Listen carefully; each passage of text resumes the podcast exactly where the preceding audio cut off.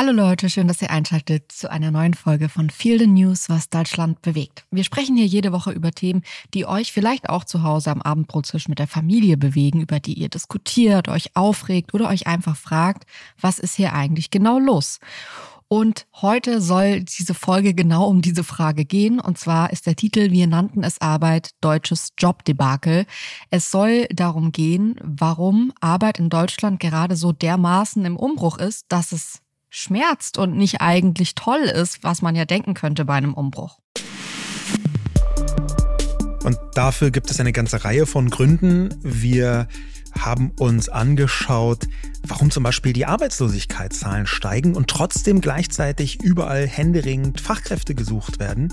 Unternehmen finden kaum noch Leute, die arbeiten wollen oder eben so viel und so lang arbeiten wollen wie früher. Gleichzeitig hat die Generation Z eine ganz andere Auffassung von Karriere und es ist plötzlich ein richtiger Krieg um Arbeitskräfte ausgebrochen.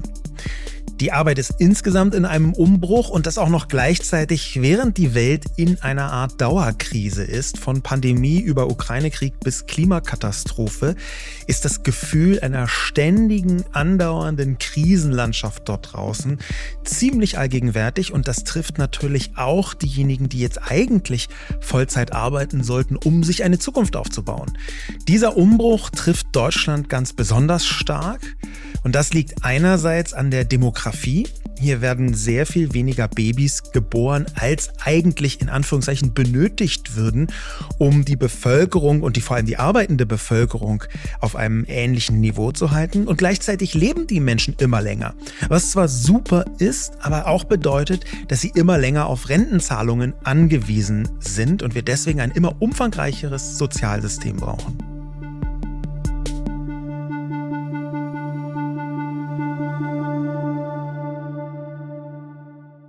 Ja, und warum machen wir diese Sendung? Es ist eigentlich noch so ein bisschen ein Überbleibsel aus unserem Urlaub. Man stellt sich ja im Urlaub manchmal auch so größere Fragen. Man überlegt sich, Warum sind die Dinge so, wie sie sind? Warum sind wir auf der einen Seite, haben wir so viele Parteien, die in Deutschland dafür werben, also zumindest gerade ein paar, aber sehr problematisch und groß, dass ähm, Zuwanderung aufhören muss, dass das ein Problem ist. Warum ähm, haben wir auf der einen Seite einen Arbeitsmarkt, an dem es so extrem viele Arbeitslose gibt und auf der anderen Seite hört man immer wieder in den Nachrichten und beispielsweise aus dem medizinischen Sektor Fachkräftemangel, Pflegenotstand, alles Worte, die ja inzwischen in Deutschland Alltag sind. Falls ihr euch auch fragt, wie hängt das alles miteinander zusammen, warum ist es so, wie es ist? Was sind die Gründe dafür, dass alles gerade so ist, wie es ist? Und was sind die Lösungsansätze dafür, dass wir irgendwann in einem Land leben, in dem es nicht mehr so ist, wie es gerade ist? Dann seid ihr hier bei dieser Sendung genau richtig. Wir haben uns nämlich all diese Fragen gestellt. Und das Gute ist, du hast dich ähm, gerade erst mit Andrea Nahles getroffen, die ja seit August 2022 Vorstandsvorsitzende der Bundesagentur für Arbeit ist. Man könnte also sagen, die Frau, die vielleicht nicht nur an den Fragen, sondern vielleicht auch ein bisschen an den Antworten sitzt einsetzt für diese ganzen Probleme. Definitiv, vor allem, weil sie zuvor auch schon ein bisschen länger her, aber dafür war sie es länger, Arbeitsministerin war von der SPD. Ich habe jetzt Andrea Nahles nicht zufällig getroffen, irgendwie auf dem Bahnhof oder so, sondern zu einem Doppelinterview für die Zeitschrift Chrismon, wo es um künstliche Intelligenz ging. Ähm, da haben wir also intensiv genau darüber gesprochen und diskutiert. Außerdem, irgendwie ist es schön, weil wir haben äh, so ein bisschen im Urlaub ja über diese ganzen Fragen gesprochen ähm, und haben uns äh, für uns selbst so ein paar Antworten gesucht. Aber es kam jetzt auch noch gerade vor zwei Tagen eine lange Doku raus, die ich euch wirklich sehr ans Herz legen möchte. Und zwar findet ihr die ähm, wahrscheinlich auch in den Mediatheken, aber auf YouTube beispielsweise unter dem ZDF heute Nachrichten-Account. Ähm, und diese Doku heißt Mitarbeiter gesucht. Warum fehlt überall Personal? Ist eine Stunde lang und wirklich extrem gut recherchiert, vielseitig. Ich habe mir die angesehen. Ich fand es wirklich eine tolle Doku. Ähm, deswegen ganz liebe Grüße. Also wirklich kann ich euch einfach empfehlen, die nochmal so zusätzlich vielleicht auch zu der Podcast-Folge anzusehen, weil es einfach nochmal ein bisschen tiefer geht und mehr Informationen sind. Vor allem aber auch ähm, mehr Beispiele aus dem tatsächlichen Leben für die Doku gefunden wurden von Menschen, für die genau diese Probleme Lebensrealität sind auf die eine oder andere Weise. Und deswegen, ähm, ja, große Empfehlung. Sascha, du hast ich glaube, wir haben es ja im Podcast ja auch schon mal so ein bisschen bei einem anderen Thema gehabt, aber du hast ja mal ein Buch geschrieben, deswegen ähm, ist auch unser Titel, wir nannten es Arbeit. Ähm, dein Buch hieß damals, wir nennen es Arbeit. Ja. Und es ging eigentlich so um New Work, könnte man sagen. Kannst du das nochmal ganz kurz erklären, was New Work heißt? Weil ich würde sagen, heute könnte man den Begriff auch nochmal für was ganz anderes verwenden, aber damals war ja schon so ein kleiner Umbruch. Kannst du das kurz erklären? Das kann ich erklären, weil es mich auch selbst immer wieder umgetrieben hat. Das Buch habe ich auch geschrieben. Damals, 2006 ist das rausgekommen. Ist also wirklich schon ein paar Tage her. Ähm, ich habe es geschrieben auch als Selbstrechtfertigung, weil damals überhaupt erst bestimmte Arbeitsmodelle möglich geworden sind, die heute so selbstverständlich scheinen. Aber im Rückblick muss man sich mal vergegenwärtigen, WLAN wurde überhaupt erst 1999 erfunden. Das bedeutet, mit dem Laptop sich irgendwo hinzusetzen und mobiles Internet zu haben, äh, das ist noch gar nicht so lange her, dass sowas möglich war. Und daraus ist eine Vielzahl von Veränderungen entstanden. Und mit Wir nennen es Arbeit haben wir, äh, Holm Friebe, mein damaliger Co-Autor und ich, versucht zu beschreiben, wie verändert sich eigentlich die Arbeitswelt. Und da war relativ klar, ganz viel, was wir so unter Selbstständigkeit damals verstanden haben, so freiere Zeitanteilung, freiere Bestimmung von dem, was man wie arbeitet, das sickert irgendwie in die Festanstellungslandschaft ein. Und deswegen habe ich jetzt auch in dieser großen Diskussion, die läuft seit einem guten Jahr, ganz große emotionale, ganz große Gefühle, Unterstützungsgefühle für die Generation Z, also für die Generation Z. Ja, also für diejenigen, die sagen, hey, okay, euer Karriereding könnt ihr gerne machen, aber ich will einfach nicht so viel arbeiten. Ich möchte eine bessere, man würde sagen Work-Life-Balance, wobei ich den Begriff schon merkwürdig finde, aber ich möchte einfach nicht so viel arbeiten. Die Vier-Tage-Woche wird gerade immer wieder diskutiert. Es geht hoch her. Manche Leute sind richtig aggressiv dagegen. Ja, also Frank Thelen hat so eine richtige äh, äh, Beschimpfungsswada äh, geschrieben über die Vier-Tage-Woche und performt vor der Kamera. Ich glaube, auf Insta und auf ähm, natürlich äh, LinkedIn. Ähm, das bedeutet, wir haben so einen Arbeitsumbruch, der vor allem in den Köpfen stattfindet. Und ganz ehrlich, das finde ich gut.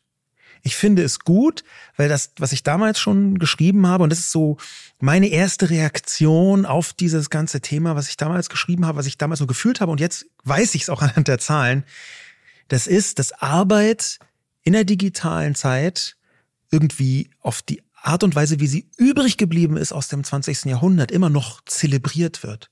Und ganz viele Dinge in der, in Anführungszeichen, normalen Arbeit fühlen sich übrig geblieben an und nicht modern und anhand der Instrumente, die man zur Verfügung hat, der Erkenntnisse, die man inzwischen gewonnen hat, auch an, anhand der Erfordernisse, man die braucht, sondern das wird so gemacht, weil wir es schon immer so gemacht haben. Zum Beispiel fünf Tage die Woche ins Büro kommen, von 8.30 Uhr bis 17.52 Uhr. Das ist so lustig, weil in mir ähm, zwei Personen wohnen, was Realitäten angeht. Im Moment ich, ja auch wirklich. Ne? Ähm, also. Ja gut, das stimmt auch. Okay, wahrscheinlich muss ich jetzt immer drei Personen sagen. Wenn man jetzt sagt, in mir schlagen zwei Herzen, muss ich jetzt sagen, in mir schlagen drei Herzen. Ja. ähm, ich höre alles, was du sagst und die, ich sag jetzt mal, in Berlin lebende Jule, die jetzt auch schon ein paar Jahre selbstständig ist und auch relativ schnell in der Festanstellung gemerkt hat, dass das wirklich nicht mein Konzept ist, wie ich mein Leben verbringen will, würde bei allem, was du gerade sagst, Ja sagen und ich verstehe das. Aber ich bin auf dem Land aufgewachsen, in Süddeutschland, in einer Gegend, die eine ganz gute ähm, Wirtschaft hat, da gibt es viele so, ich sage jetzt mal Firmen, wo man so die klassischen MechatronikerInnen, ElektronikerInnen, wie auch immer Ausbildungen machen kann. Ähm, ich war nicht direkt auf dem Gymnasium, sondern auf der Realschule. Und wenn man so sozialisiert ist auf der Realschule in Süddeutschland, dann gibt es eine andere Lebensrealität und die ist extrem weit weg von dem, was du gerade zeigst und die ist auch extrem weit weg von jungen Menschen, die sagen, ich möchte nicht mehr äh, fünf Tage die Woche arbeiten. Ich sehe auch nicht ein, dass ich immer zur gleichen Zeit am gleichen Ort sein soll, ähm, weil da ganz viele Jobs vielleicht auch gerade umgestellt werden, aber gar nicht so funktionieren. Mhm. Und ich merke diesen Culture Clash der Welten, ähm, die für mich gerade irgendwie die Moderne zusammenbauen, weil ich habe ganz starke Gefühle für beide Welten, ähm, positive wie negative und kann total Leute verstehen, die vielleicht jetzt Kopfschütteln da sitzen oder auch wenn sie dein Buch gekauft haben, da sitzen und sich denken, wie kann man nur auf so eine Scheiße kommen? Das ist so weit weg von der Realität und es funktioniert halt sau gut für einen Spiegeljournalisten, der halt ähm, ja, so durch die Länder tourt und da seine Vorträge macht und so. Ich glaube, die meisten Menschen verstehen nicht wirklich, was du arbeitest ähm, und wie du arbeitest. Ja. Ähm, weiß auch nicht manchmal, ob du selbst verstehst, wie genau das funktioniert. Nein, bitte nicht, nicht weiter verraten. Aber es gibt ganz viele Menschen, die wissen ganz genau, wie sie arbeiten. Und zwar gehen die, ähm, selbst wenn sie Gleitzeit haben, irgendwie zwischen 7.15 Uhr und 7.45 Uhr ins Büro und dann sind die da und dann machen sie um 16 Uhr Feierabend und dann haben sie so und so viele Urlaubstage und so und so viele Überstunden, die sie abbauen können und fertig. Das, das Spannende von dem, was du gerade sagst, mit diesen zwei Herzen, was ich gut verstehen kann, auch wenn dieses eine Herz bei mir nicht schlägt, sondern steinern und tot. Also das festangestellten Herz ist bei mir so steinern und tot irgendwo in der Ecke äh, vergraben. Ich bin so durch und durch selbstständig und das Buch war auch über Selbstständigkeit, aber ich kann es deswegen so gut verstehen, weil ich damals, als wir das Buch geschrieben haben, so häufig genau damit konfrontiert worden bin. Genau mit diesem, ja, ihr in Berlin Mitte, aber wir, da ist es anders. Nee, weiß ich, ich muss da kurz reingehen, weil weiß ich gar nicht, ob das der Ton ist. Ich, ich würde gern ähm, vielleicht ist es gerade zu aggressiv von mir fortgetragen gewesen, weil ich weiß gar nicht, ob die Menschen so sauer sind, sondern ich habe einfach das Gefühl, die haben eine ganz andere Lebensrealität. Die stehen so ein bisschen ratlos äh, vor so einem Lebenskonzept und denken sich, also ich sag dir ein Beispiel, ich war mal eine Zeit lang, ein paar Jahre mit einem Mann zusammen, der der Sohn von einem großen Bauernhof war. Und ich war extrem eng mit dieser Familie, weil die mega nett waren, war da Jahre dabei bei dem Alltag von denen. Und wenn man den Alltag von so einer großen Bauersfamilie mal sieht, ähm, die wirklich einen großen Betrieb haben und so, dann ist, obwohl ganz viel automatisiert ist und super modern ist und so, das denkt man ja mhm. vielleicht gar nicht, dass äh, gerade so Landwirtschaft extrem modernisiert ist, trotzdem gibt es manche Parameter, die lassen sich nicht ändern und die stehen da und denken sich, ja, ist ja alles nett und sind voll die guten Ideen, aber ich checke nicht wirklich und es lässt sich auch nicht wirklich auf meinen Alltag übertragen. Das glaube ich sofort. Und es ist tatsächlich auch so. Aber ich habe eben was bei diesen damaligen, das waren schon Vorwürfe, du hast es jetzt ein bisschen flapsig gesagt, aber das habe ich gar nicht als Vorwurf empfunden. Okay. Aber damals waren es echt Vorwürfe, ja, mhm. ihr in Berlin Mitte und wir, ihr wisst ja gar nicht, wie es bei uns ist.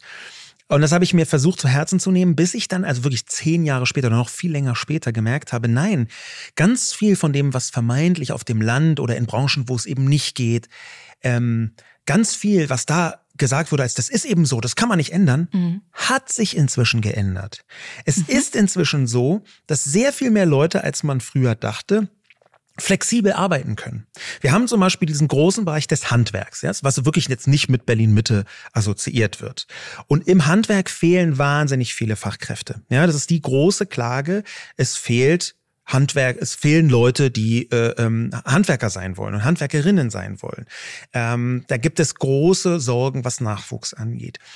Und dann, wenn man die Leute fragt, warum sie zum Beispiel bestimmte Handwerksberufe nicht ergreifen wollen, dann sagen sie sowas wie, ja, da muss man um vier Uhr morgens aufstehen. Mhm, so, und ne Moment, aber das, das sind halt, das sind halt schon Sachen, da würde ich zumindest Rücksicht nehmen, weil ganz viel von dem, was da geschieht, aus meiner Sicht so getan wird, weil man es schon immer so gemacht hat, auch in Bereichen, auch in Berufen, ähm, wo man es nicht denken würde, kann man viel mehr Flexibilität reinbringen. Und das ist für mich schon emotional der Punkt, wo ich sagen würde, Leute, ihr müsst flexibler werden.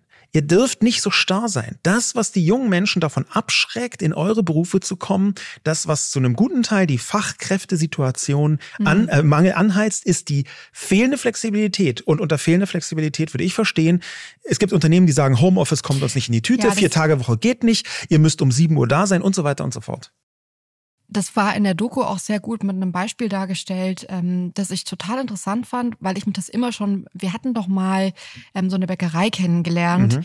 die sagt, hey, bei uns gibt's halt erst ab zwölf Brot, weil wir fangen halt erst ab acht an zu backen und ähm, wenn das Brot alle ist, das wir gebacken haben für den Tag, dann gibt's auch kein neues, weil dann gehen wir nach Hause. Und übrigens, Wochenende gibt's auch kein Brot, weil da haben wir selbst Wochenende. Ähm, und da dachte ich mir, ja, das ist eigentlich klug. Woher kommt dieser Anspruch, dass, ich meine, auch hier in Berlin, wo ich sagen würde, das ist wirklich eine Stadt, der man anmerkt, dass die Leute auch wochentags gerne nicht so super früh aufstehen, hat jede, findest du überall eine Bäckerei in jedem Stadtteil, die um sechs schon auf hat, was ja heißt, dass die um zwei anfangen müssen zu backen oder vielleicht sogar schon früher. Ähm, wo man ja auch sagen könnte, muss es der Anspruch einer Gesellschaft sein, dass überall verfügbar um 7 Uhr morgens frisch gebackene Brötchen da sind. Mhm. Könnte man nicht sagen, okay, für die Leute, die super früh den Tag starten, die müssen sich halt ihr Brot am Abend schon kaufen und für die anderen gibt's halt irgendwie ab 10 Uhr frisch gebackenes Brot und man geht halt, was weiß ich, in der ersten Kaffeepause oder so noch mal kurz ein Brot holen. Das würde aber bedeuten, dass man eine Kaffeepause um 10 braucht und nicht um 8 ja. schon Frühstück machen kann. Ähm, und das würde so viel, da ist ja ein Rattenschwanz dran, dran, wo ich sagen würde, ich verstehe, dass das ähm, für viele nicht machbar ist, aber in der Doku war das total interessant an einem Beispiel und zwar von MalerInnen, ähm, weil da eine Frau einen Malerbetrieb aufgemacht, also sie hatte den schon lange und hatte immer Probleme, Leute zu finden und hat dann plötzlich geschrieben, sie hat den Malerbetrieb, wo die Leute über Tarif bezahlt werden. Ähm, ich glaube, für eine Stelle wurde da jetzt 2800 Euro genannt und vier Tage die Woche nur arbeiten müssen und flexibel ähm, um sieben oder acht Uhr anfangen können. Und ein Maler, der da eingestellt wurde, ähm, wurde befragt, was das für ihn so attraktiv gemacht hat. Und er meinte, naja, ich bin halt alleinerziehender Vater und ich muss mein Kind in die Kita bringen und ich bin Maler. Und als Maler fängt immer, immer, immer die Arbeit um 7 Uhr an. Es gibt keine Malerbetriebe, wo das anders ist. Und das war für mich ein absolutes Argument, hierher zu kommen, weil es nicht mal ein Thema war, dass ich um 8 Uhr anfangen konnte. Ja. Und das ist eigentlich, wenn man sich das überlegt, lächerlich. Folge, ist aber auch folgerichtig. Ja, ja. Also folgerichtig, aber auch lächerlich, dass dieser Grund dazu geführt hat, dass der Mann ähm, eine Zeit lang auch arbeitslos war, weil er sein Kind halt, also dass wir in einer Welt leben, in der eh schon mal klar ist, Frauen machen den Job und deswegen sind sie oft, oft nicht arbeiten, sind alles so Punkte, über die könnten wir jetzt wahrscheinlich so hin und her Pingpong die ganze Sendung sprechen. Ich würde aber gerne so ein bisschen ähm, ja. die Struktur reinbringen. Ja. Äh, lass uns erstmal kurz ansehen. Aktuell sind gerade jetzt ähm, diese Woche die neuen Zahlen, ähm, die Arbeitslosenzahlen rausgekommen für Deutschland und es sind aktuell 2,617 Millionen Menschen arbeitslos in Deutschland. Wobei man muss ja eigentlich sagen, arbeitssuchend gemeldet. Genau. Weil aus der Statistik wahnsinnig viele Leute rausfallen, oder? Ja, es ist so, dass super viele Menschen einfach gar nicht da drauf sind, weil sie äh, eine geringfügige Beschäftigung haben, weil sie aus anderen Gründen, also ihr könnt euch das mal durchlesen. Es ist krass, weil die Zahl eigentlich, man könnte fast schon sagen, beschönigt wird aufgrund von, jetzt kann man auch wieder sagen, okay, deutscher Bürokratie, man hat es halt irgendwann festgelegt, was, wo, was zählt da überall rein. Ich würde aber sagen, dass es schon interessant ist, dass wir nochmal, ich finde schon 2,6 Millionen hört mhm. sich viel an, um ehrlich ja. zu sein. Wenn das aber nochmal mehr Menschen sind, die da gar nicht reinzählen, ähm, dann haben wir einfach in einer, ich, ich würde es mal sagen, sehr fortschrittlichen Gesellschaft ein Problem damit. Und wenn man sich die Gründe dafür ansieht, dann sind die natürlich vielseitig. Du hast zum einen den demografischen Wandel schon in der Einleitung angesprochen. Unsere Gesellschaft wird immer älter, Menschen leben immer länger, Mhm. Ähm, es werden nicht so viele Babys geboren und es wandern auch nicht so viele Menschen zu, dass man sagen könnte, okay, das hält sich einfach weiter auf einem Niveau. Ähm, in Zahlen ist das so, dass bis 2060 wir etwa ein Drittel der Erwerbstätigen verlieren und die, weil die Bevölkerung älter wird. Das heißt in Zahlen, heute können 47 Millionen Menschen arbeiten und 2060 werden es nur noch 31 Millionen sein ist halt krass, wenn man sich vorstellt, dass wir halt auch noch einen Sozialstaat haben und unser ganzes System darauf aufgebaut ist, dass Menschen Steuern zahlen mhm. und dann Leistungen in Anspruch nehmen können. Ist es jetzt Rente, es sind aber auch Krankenleistungen, Sozialleistungen. Ja. Und man merkt ja schon, wenn man einfach nur diese Zahlen sieht, 47 Millionen, 31 Millionen, dass das System einfach kollabiert. Entweder kollabiert oder dann kann man das auch noch mal ein bisschen feinjustieren. Ähm, es ist ja tatsächlich so, dass ein Teil von den Sozialleistungen ähm, auf Versicherungsbasis, so nennt sich dann sozialversicherungspflichtig, äh, ähm, bezahlt werden. Das ist nichts anderes als eine Umverteilung, was die Rente zum Beispiel angeht. Das bedeutet, es müssen immer ausreichend viele Festangestellte ausreichend gut verdienen, damit Rentner ihre Rente bekommen. Ja. Ähm, und die Rentenversicherung ist sowieso ein Zuschussgeschäft. Ja, ungefähr ein Drittel der Rentenkasse wird aufgefüllt aus Steuermitteln. Das bedeutet aus Geld, was überhaupt nicht für die Rente vorgesehen war. Ja, das ist auch eine mhm. Entwicklung, die war nicht immer so, ähm, weil man das Rentensystem gebaut hat, als man dachte, ja, Kinder bekommen die Leute immer. Und das ist einer, das, wir haben es eben schon mit der demografischen Entwicklung angesprochen.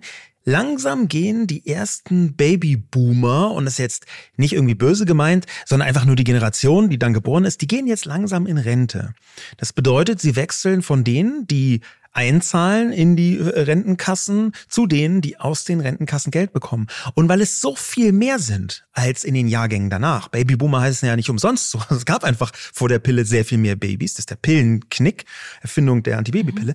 Dadurch wird es halt immer schwieriger für die wenigen übrig bleibenden äh, Festangestellten ausreichend viel Geld zu erwirtschaften. Na gut, und der andere Teil, über den es sich ja immer nicht so richtig schick zu reden, ist, dass die Menschen einfach, unsere Bevölkerung immer älter wird, was ja natürlich ja. grundsätzlich total toll ist. Aber wenn man sich jetzt überlegt, dass Leute, es gibt heute viele Menschen, die mit 60 in die Rente gehen, 61, 62, es ist nicht mehr unüblich, dass diese Menschen 90, vielleicht sogar 100 Jahre alt werden. Und wenn man sich überlegt, dass ein Mensch mit 60 dann 30 oder 40 Jahre lang nicht arbeitet, gar nicht, mhm.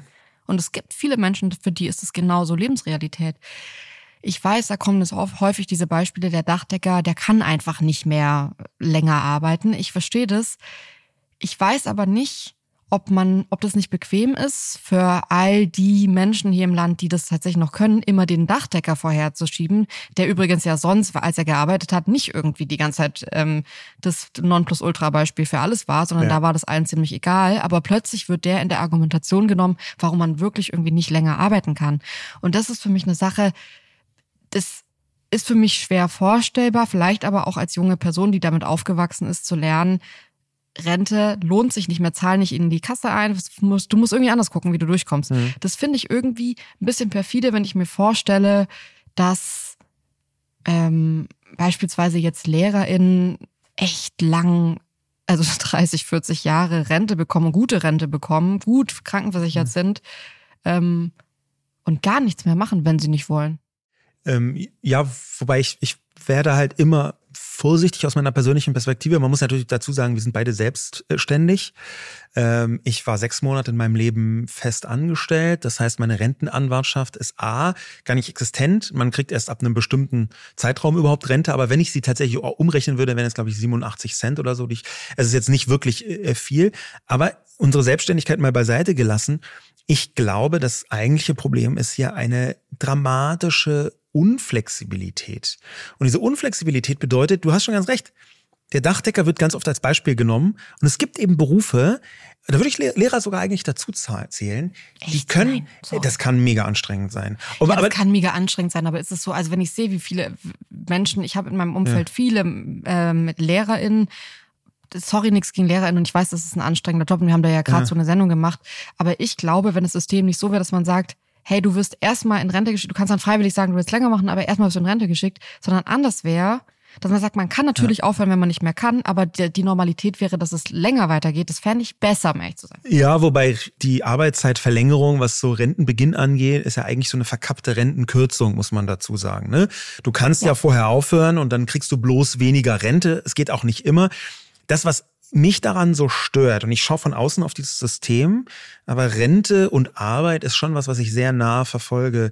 Das, was mich daran so stört, ist im Prinzip das Gleiche, wie von dem wir vorher geredet haben. Auch da ist der Kern, eine unfassbare Starrheit, Unflexibilität mhm. des Systems. Und es gibt eben Berufe, da ist die Rente mit 67 wirklich der allerspäteste Zeitpunkt, wo man es überhaupt noch hinkriegt, irgendwie noch gerade zu arbeiten.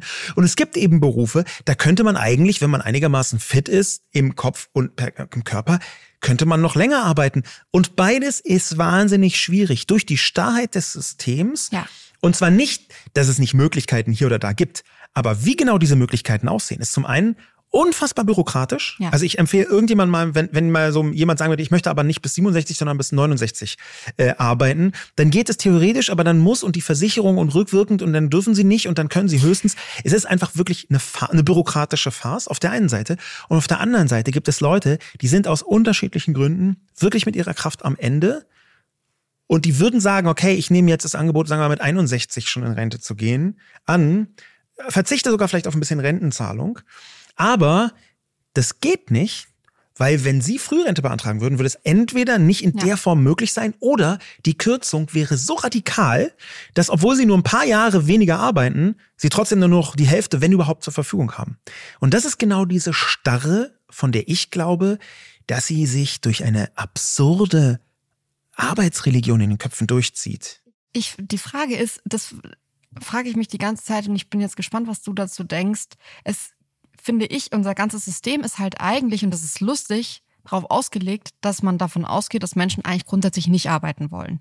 Deswegen mhm. muss man irgendwie äh, die Rente festlegen, deswegen ähm, muss man gucken, dass man die Leute schnell irgendwo von A nach B kriegt und deswegen müssen sich die Menschen auf dem Arbeitsamt melden. Und ich glaube persönlich nicht, dass die Mehrzahl der Menschen grundsätzlich nicht arbeiten will und alles dafür tut, nicht zu arbeiten, aber halt dann doch arbeiten geht, um halt irgendwie noch Geld zu bekommen. Sondern ich glaube, dass das auch eine Selbstverwirklichung in irgendeiner Form sein kann, die die Menschen antreibt, das zu tun.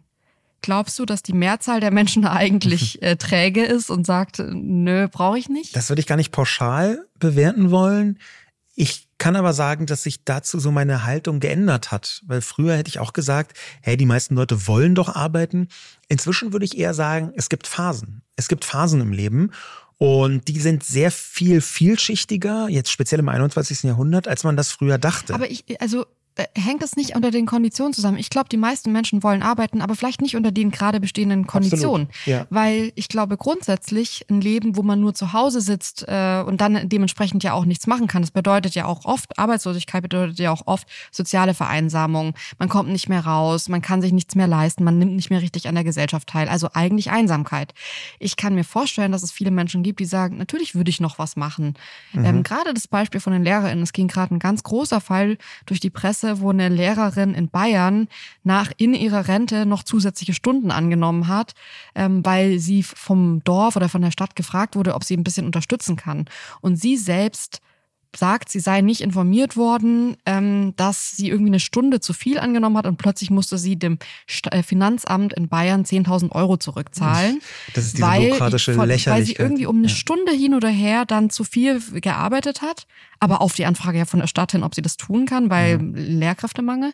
Ähm, und sie dann jetzt irgendwie einen Kredit, weil sie das Geld nicht natürlich nicht mehr jetzt hatte und einen Kredit aufnehmen musste und wirklich jetzt sich gewehrt hat und gesagt hat, mir wurde das nicht gesagt und außerdem, warum muss ja. ich das zurückzahlen? Das ist ja der Anspruch, der mir eh zusteht und ich helfe ja noch zusätzlich. Ich bin noch bereit, in meiner freien ja. Zeit wieder in meinen alten Beruf zurückzukehren. Und es gibt leider eine so große Zahl von genau solchen Beispielen, wie du es gerade beschrieben hast. Man kann richtig wütend werden. Du bist ja die von uns beiden, die sehr viel mehr Erfahrung hat mit festangestellten Dasein. Und absurd, das war jetzt bei mir auch nicht lang. War, nee, bei dir war es auch nicht lang, aber ähm, hättest du dir eine Zukunft vorstellen können innerhalb dieses Festanstellungssystems und damit ja auch innerhalb des Systems Rente, Sozialleistungen? Ich finde, ähm, also das System grundsätzlich finde ich schrecklich und ich finde, das äh, wirkt auch für junge Menschen überhaupt nicht äh, attraktiv. Ähm, und auch irgendwie perspektivisch gar nicht nach einem Umfeld, wo man sagt, ja, cool. Ähm, ich muss aber ehrlich sagen, ich fand, dass Corona, und es zeigt sich ja auch in den Zahlen, ein Brennglas in alle Richtungen war. Es war ein Brennglas, was Arbeitslosigkeit angeht. Ähm, gerade auch bei jungen Menschen ist es nach Corona nochmal deutlich krasser geworden. Junge Menschen zwischen 15 und 24 Jahren war vor der Pandemie 2019 492.000, also junge Menschen, die ohne Schule, ohne Ausbildung, ohne Studium äh, waren. Jetzt 2021 nach der Pandemie sind es 630.000, also ein Drittel fast wow. mehr. Ähm, aber auf der anderen Seite würde ich auch sagen, die Ansprüche sind in der Pandemie auch wie ein Brennglas gestiegen oder haben sich klar herausgetragen. Und zwar, dass Leute gesagt haben, es gibt jetzt nicht hier nur kein Homeoffice und es gibt jetzt nicht eine Fünf-Tage-Woche no matter what, sondern ich will zu Hause arbeiten können, flexibler arbeiten können. Und all diese Punkte, würde ich sagen, habe ich ja in meiner ähm, Festanstellung nicht kennengelernt. Ich habe, weil ich bei einem, einer Firma gearbeitet habe, die extrem nett zu Eltern war, gesehen, dass die das bei Eltern gemacht haben, dass dann KollegInnen früher gehen durften oder später kommen durften wegen Kita-Drop-Off. Äh, ähm, und ich habe mir immer als kinderlose Person gedacht, schade, dass ich das nicht machen kann, weil für mich war völlig klar, das ist halt ein Privileg, das halt Eltern haben, was ja auch okay ist. Aber vielleicht würde das jetzt inzwischen in vielen Unternehmen echt anders aussehen nach der Pandemie, wo, die, wo klar ist, man muss das Menschen irgendwie ähm, gewährleisten, diese diese Vergünstigung oder wie auch immer, das dies ja wirklich auch attraktiver machen, dass man festangestellt ist. Was mir aber noch viel mehr auffällt ist, und ähm, wenn wir jetzt eh schon irgendwie bei jungen Menschen sind, die sind ja auch ein wirklich großer Punkt. Es gibt einfach dann doch sehr viele junge Menschen, die ähm, ja keine Perspektive haben beruflich. Da ist ein Punkt, den ich eigentlich nur durch die Realschule kennengelernt habe, und zwar, dass in der Realschule halt Fächer wie zum Beispiel technischer Unterricht oder bei uns hieß es, glaube ich, Hauswirtschaftsunterricht. Ich habe das jetzt nicht gewählt, aber das hätte man wählen können. Ähm, das gab's da. Und der Hauswirtschaftsunterricht, ich würde mal sagen, das war so grob. Das war jetzt nicht nur so, Frauen werden darauf vorbereitet, mhm. Mutter zu werden, sondern das ist auch so ein bisschen Gastronomie, Kochen, äh, kreativere Berufe, die mit Handwerk zu tun haben, Nähen und sowas. Und äh, der Technikunterricht war dann halt so Löten, Elektronik, Werken. Ähm, und ich kannte das von Gymnasien nicht. Mein Bruder ist parallel dazu auf ein Gymnasium gegangen, da gab es solche Unterrichte mhm. nicht. Und ich frage mich halt, wenn man Kindern vermittelt und in unseren Kreisen ist es ja, ich habe manchmal das Gefühl, Realschule ist gar keine Option. Das ist so ein bisschen wie zuzugeben, dass das Kind eine Lernbehinderung hat, zu sagen, dass ähm, das Kind nicht ja, das aufs wird, Gymnasium das wird kommt. Super bösartig fehlinterpretiert ja. und fehl missinterpretiert. M missinterpretiert. Ne? Und ich weiß auch noch, selbst bei mir damals, ich habe mich richtig dumm und scheiße gefühlt, dass ich diesen dieser Test fürs Gymnasium nicht bestanden habe und dann irgendwie eine Empfehlung für die Realschule bekommen habe. Ähm, als ich dann da war, dachte ich mir so, hä, das auf dem Land ist ja nochmal anders. Das sind ja wirklich viele, die sagen, sie wollen gar nicht aufs Gymnasium gehen, sie machen das wie ihre Eltern und werden dann irgendwie MechatronikerInnen und fertig. Aber ich finde es sau schade, dass wir in einer Gesellschaft leben, in der Studium das Nonplusultra ist, in der Gymnasium das einzige ist, was funktioniert und dann nicht darauf reagiert wird, dass so viele Kinder inzwischen überproportional aufs Gymnasium geschickt werden und man dann vielleicht sagt, ja, aber auch da sollte man Unterrichtsstunden einführen, die handwerkliche Berufe in irgendeiner Form attraktiv machen. Weil natürlich kommt man nur drauf zu studieren und irgendwie, weiß was ich, den Geisteswissenschaften zu verfallen, wenn man auf einem deutschen Gymnasium ist. Also wenn man jetzt die Eltern nicht hat, die aus dem Umfeld kommen, wie kommt man dann drauf, irgendwie eine Ausbildung zum Schneider oder zur Schneiderin zu machen. Und ich glaube, dass man da Berührungspunkte haben muss mit der Materie. Und die hat man in der Schule nicht, wenn man aufs Gymnasium kommt, was inzwischen ja bei fast oder bei sehr vielen Kindern, der Mehrzahl der Kindern so ist. Und das finde ich schade. Ja, das ist auch deswegen schade, weil international gibt es äh, Untersuchungen vom World Economic Forum. International gilt die Ausbildungssystematik in Deutschland als eher vorbildhaft. Auch hier wieder als starr, die müsste sich sehr viel schneller wandeln. Aber die Art und Weise, wie hier zum Beispiel eine klassische Lehre stattfindet, ja, einerseits im Betrieb und andererseits auch mit Berufsschulen, also ja. Berufsschulbildung, das ist international eine Errungenschaft. Das macht man sich vielleicht gar nicht so klar, aber das hat dazu geführt, dass deutsche äh, Ausgebildete und deutsche Auszubildende international als ziemlich gut ausgebildet dastehen und gelten. Allerdings auch vergleichsweise alt. Ne? Ausbildungen in anderen Ländern sind häufig mit Anfang 20 zu Ende, ähm, wenn überhaupt, also, oder, oder Ende der ja. Teenie-Zeit gibt es auch schon. Ähm, und es ist tatsächlich so, dass wenn man in Deutschland so einen klassischen Handwerksberuf ergreift äh, und dann erst Lehrling ist und ein Geselle und dann noch eine Meisterprüfung macht, dann ist man, bevor man in Anführungszeichen richtig und selbstständig als Handwerker, Handwerkerin arbeiten kann, manchmal Ende 20, Anfang 30. Also das sind sehr lange Zeiträume im internationalen Vergleich. Dafür sind die Leute sehr gut ausgebildet. Deswegen ist es ja wirklich schade. Und wenn wir von Fachkräftemangel sprechen, dann ist es ziemlich häufig genau so, dass es zwar Leute gibt, die arbeitslos sind. Hast du gerade schon die Zahlen zitiert und es gab natürlich schon früher viel, viel mehr Arbeitslose, aber das ist für heutige Verhältnisse schon, sind das schon äh, äh, zumindest einigermaßen besorgniserregende Zahlen. Dass aber Fachkräftemangel und Arbeitslose, dass das gleichzeitig sein kann, liegt speziell an diesem Wort Fach. Also ausgebildete Kräfte. Weil ganz mhm. viele von denen, die arbeitslos sind. Und das ist mit ein Schlüssel zum Verständnis der Thematik. Ganz viele von denen, die arbeitslos sind, sind halt nicht auf eine Weise ausgebildet, wie Fachkräfte in den Unternehmen händeringend gesucht werden. Ja, und da muss man aber auch sagen, das würde ich gern hiermit aufführen als ein Argument, dass ich leider immer wieder ähm, so als ein positives Argument sehe, und zwar das Unternehmen das so vor sich hertragen, dass sie ganz genau darauf achten, welche Leute sie auswählen. bei uns kommen nur hier, wir suchen die Creme de la Creme und so wo ich mir immer denke, also ich wäre da schon sicherlich bei manchen Sachen rausgeflogen, einfach nur, weil ich in der vierten Klasse nicht so gut, nicht so schnell, nicht so zügig war wie andere und Realschule in meinem mhm. Lebenslauf steht, statt direkt Gymnasium. Und wenn Unternehmen so ich sage jetzt mal, feingliedrig auswählen. Das machen ja oft dann auch irgendwie Programme, die das einfach rausschmeißen. Die Menschen, wenn ein Gap in ihrem Lebenslauf ist, wenn sie vielleicht mal was, zweimal was angefangen haben und wieder abgebrochen haben, dann gilt man sofort als unstetig, als eine Person, die nicht zuverlässig ist. Da werden Schlüsse gezogen, von denen ich mir denke, vielleicht sollte man sich's leisten, ähm, das aufzufächern, auch weil so ganz viele Menschen rausfliegen, bei denen sich diese Regel überhaupt nicht bestätigt, sondern die einfach nicht den Lebenslauf haben wie vielleicht andere, aber trotzdem genauso ähm, durchstarten würden. Ja. In der Medizin kenne ich das, dass es zu dem ähm, verrückten Numerus Clausus, den man ja haben muss, um Medizin zu studieren, inzwischen Unis gibt, die so Sondertests machen, die soziale Gespräche führen, reden, warum sind die Noten so, wie sie sind, wo sind, liegen die Begabungen, ähm, wie kommt der vielleicht nicht ganz so gute Schnitt zustande, den man eigentlich bräuchte und die dann Studienplätze vergeben, was ich viel interessanter finde, weil ich gerade glaube, dass so ein Beruf ähm, mit mehr zu tun haben sollte als mit den Noten und einem 1,1 Durchschnitt im Zeugnis. Das ist Fachkräftemangel gibt. Da ist jetzt gerade, wenn du von Ausbildung sprichst, gerade wenn du von jungen Leuten sprichst, wenn du von den Systemen aussprichst, Schule oder sogar noch davor Kindergarten, gibt es eine absurde Katze, die sich in den Schwanz beißt. Ähm, und zwar ist das, dass in Deutschland so wahnsinnig viele Kita-Plätze fehlen. 100.000 Kita-Fachkräfte fehlen deutschlandweit. Und das führt dazu, dass weniger Kinder in die Betreuung kommen können. Teilweise wartet man Monate, wenn nicht jahrelang auf Kita-Plätze.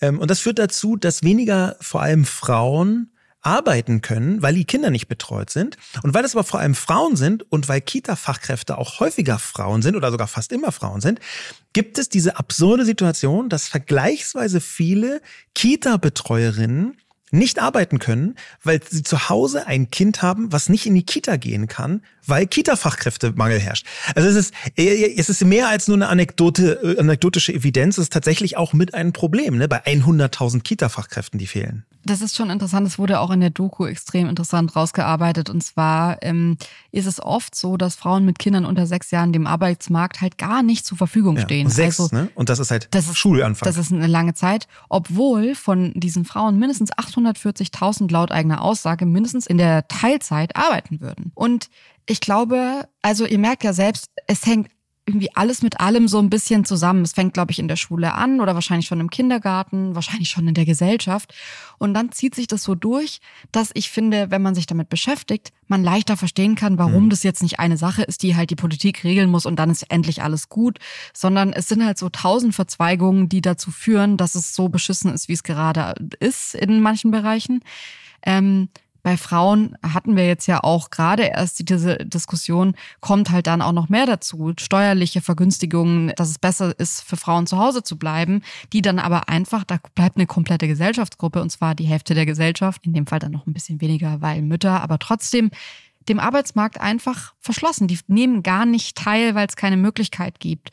Und das sind alles so Momente, wo ich mir denke, da könnte man doch, also man könnte jetzt sagen, es ist alles schwierig, man müsste so viel machen, wir können das nicht angehen, aber man könnte doch auch sowas angehen. Man könnte doch auch ja. sagen, kann man mehr Teilzeit, kann man nicht ein Gesetz erlassen oder eine Regelung erlassen, dass Teilzeit möglich gemacht werden muss in Unternehmen, dass eben diese alten, veralteten ArbeitgeberInnen, die da sitzen und sagen, Teilzeit funktioniert für uns nur so und angefangen muss in einem Malerberuf um sieben Uhr und es geht mhm. nicht anders und Väter haben sich eh nicht um ihre Kinder zu kümmern, könnte man das nicht einfach ein bisschen aufbrechen? Da sprichst du was an, was manchmal so abgetan wird, als das ist doch gar nicht so, das stimmt doch gar nicht, ich sehe das genau wie du.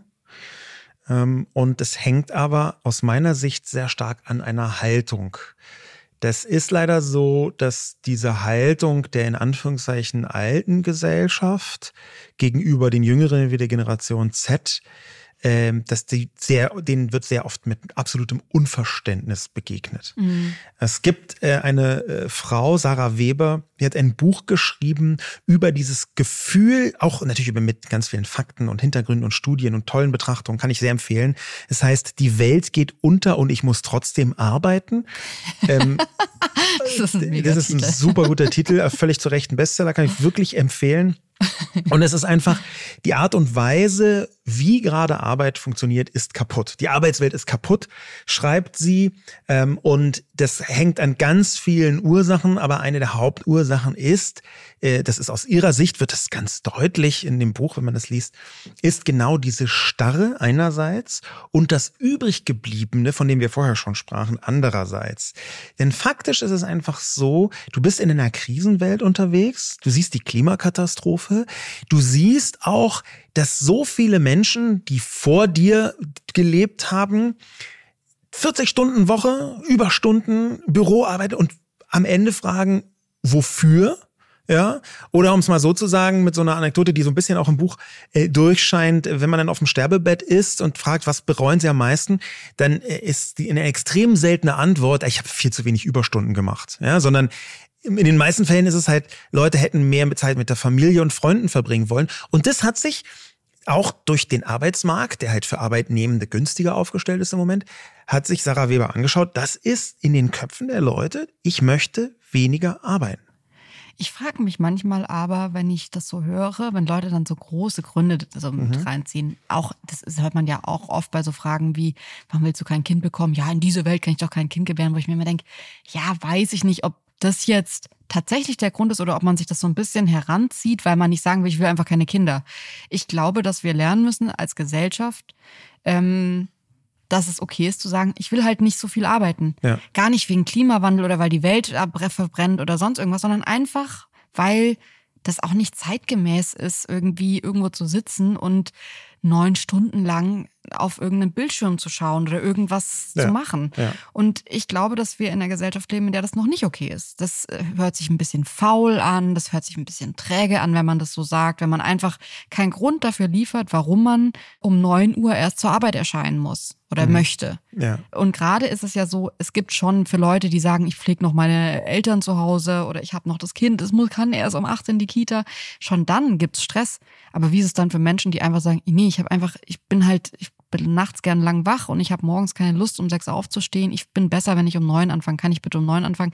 Das ist noch sehr, also es gibt zumindest viele Teile. Ich würde sagen, in Berlin Mitte ist es vielleicht gar nicht so unüblich, so ein Gespräch zu führen. Aber auch da gibt es wieder Unterschiede in Deutschland, die zum Teil sicher so sind, dass man sagt, ja, man kann verstehen, dass es so ist. Zum anderen Teil würde ich aber sagen, müssen wir dahin kommen, dass es okay ist, sowas auszusprechen und zu formulieren. Und ich glaube, dass wir da gerade noch in einer Gesellschaft leben, die das eigentlich nicht okay findet. Das ist der perfekte Moment, um ein Doppelzitat mit reinzubringen, was auch aus dieser Doku stammt vom ZDF. Ähm, und es stammt von zwei Menschen, die dem ZDF sehr zugetan sind oder regelmäßig auftauchen, die auch einen sehr großen Podcast haben, nämlich Markus Lanz und Richard David Brecht. Ich möchte dieses Doppelzitat, was interessanterweise auf einer Veranstaltung des Handwerks gefallen ist, jetzt einfach mal abspielen. Lanz und Brecht erregen sich heute nicht über die, die nicht arbeiten können, sondern über die, die nicht arbeiten wollen. Wir sind so eine wahnsinnig gefühlige Gesellschaft geworden.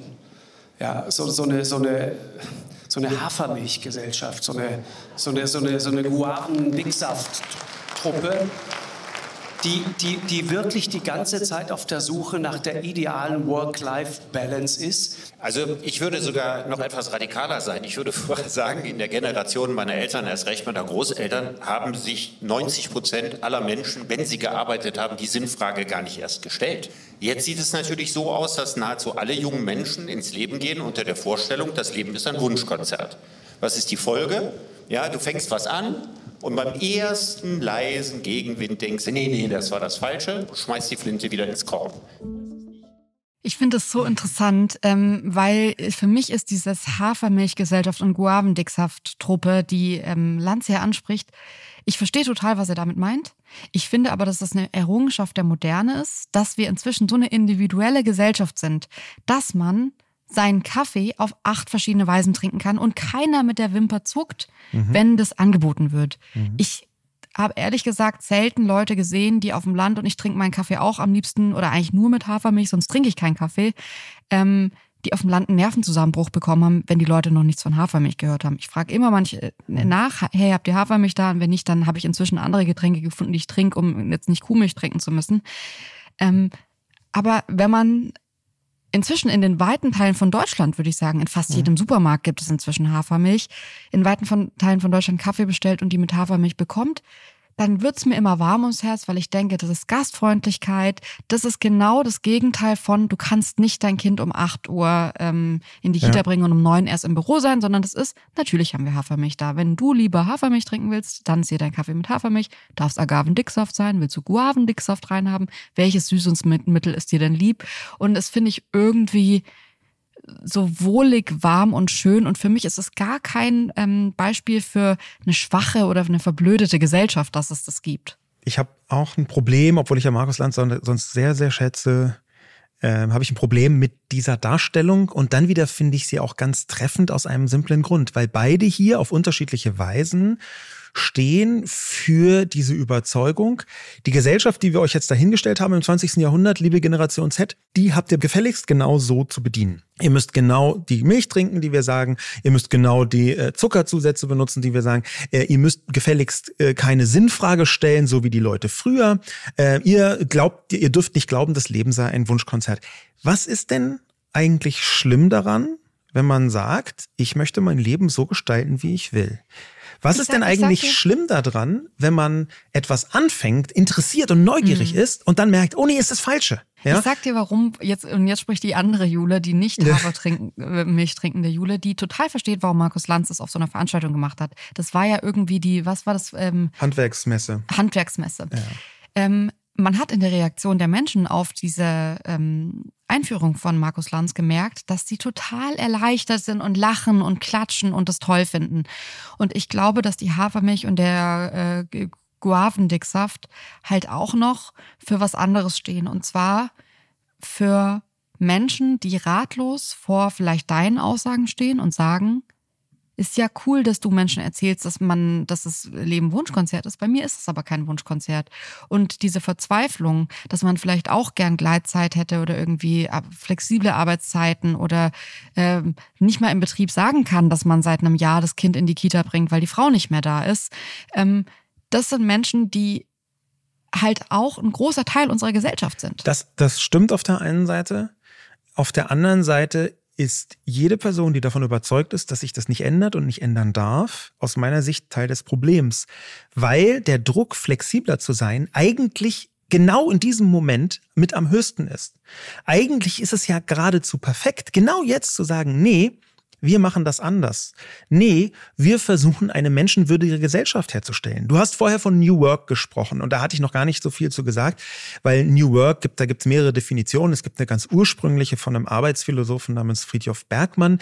Es ist hochkomplex, ist egal. Das, was wir heute alle unter New Work verstehen, ist eigentlich, dass du im 20. Jahrhundert gezwungen warst, dein Leben um die Arbeit herum zu organisieren und dass du heute zum Beispiel durch Digitalisierung und ein paar andere Faktoren Faktoren, auch gesellschaftliche Liberalisierung.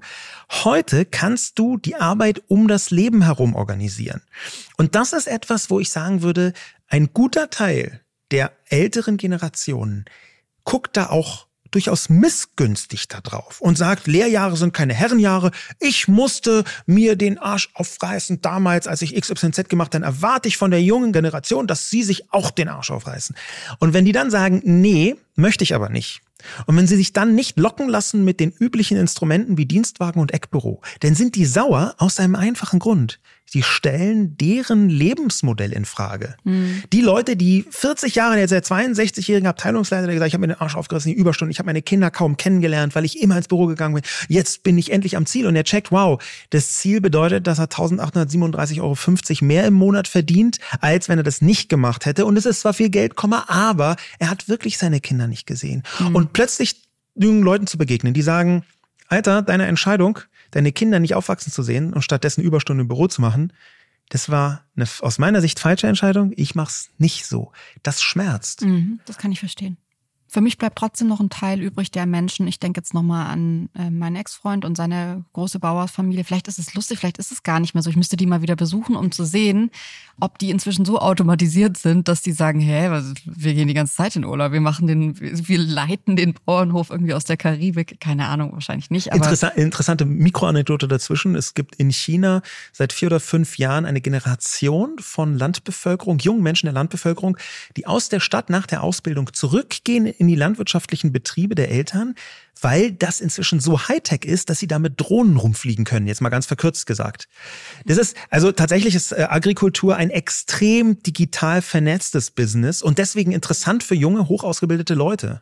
Also ähm, ähm ich weiß, dass uns hier auch ähm, ein paar Bäuerinnen und Bauern folgen äh, und hören, schreibt mir super gerne mal auf Insta. Das würde mich total interessieren, ob ihr, wenn man so jetzt von so New Work und so flexible Arbeitszeit hört, kriegt ihr da eher Aggression oder ist es so, dass ähm, das bei euch inzwischen auch so angekommen und vor allem auch umsetzbar ist, dass es sich gar nicht mehr so absurd anhört, wie das vielleicht vor 20 Jahren der Fall war? Das würde mich mega interessieren.